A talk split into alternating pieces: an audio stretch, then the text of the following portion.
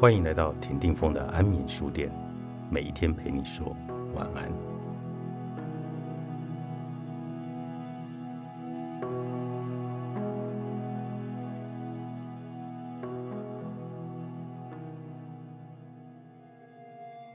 要获得直觉的智慧，最好体会我们的本来之心。可能有些朋友对这个词还略感困惑，因为心好像代表我，而觉知也代表我，难道他们是一回事吗？也是，也不是，因为我有多重含义。如果身体算外在的我，觉知算内在的我，那么心就是算更深层的我。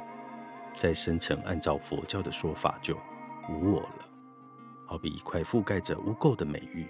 只有一层层扒开外表，才能看清它本来的面目。当我们进入镇定的状态后，就剥去了我这个外层，而在这一张的静坐中，再加入正念，又剥去另一层的我。这时显露出什么？佛陀所说的“世人皆有佛性”。既然觉性超越觉知，就该指世人的本来之心吧。这颗心。与生俱来，谁也不用担心自己没有。如果你问，难道非常恶毒的人也有本来之心吗？我想是的，只不过是这些人被蒙蔽太深，以至于失去了自我审查的能力。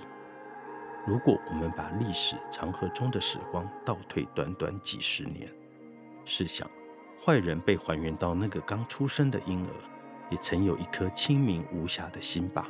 更不用提大多数好人了。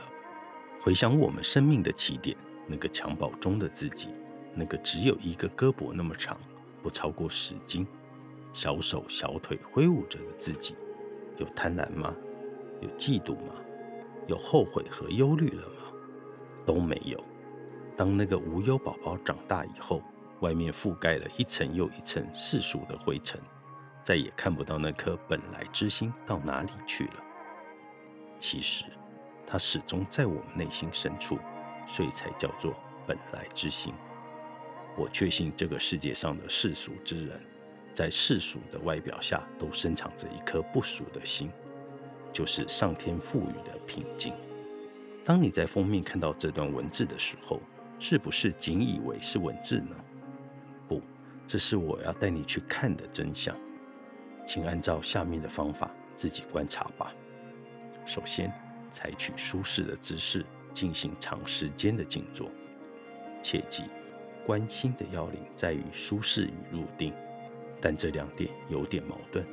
时间越长越容易入定，但时间越长也越容易造成身体疼痛，从而带来躁动不安。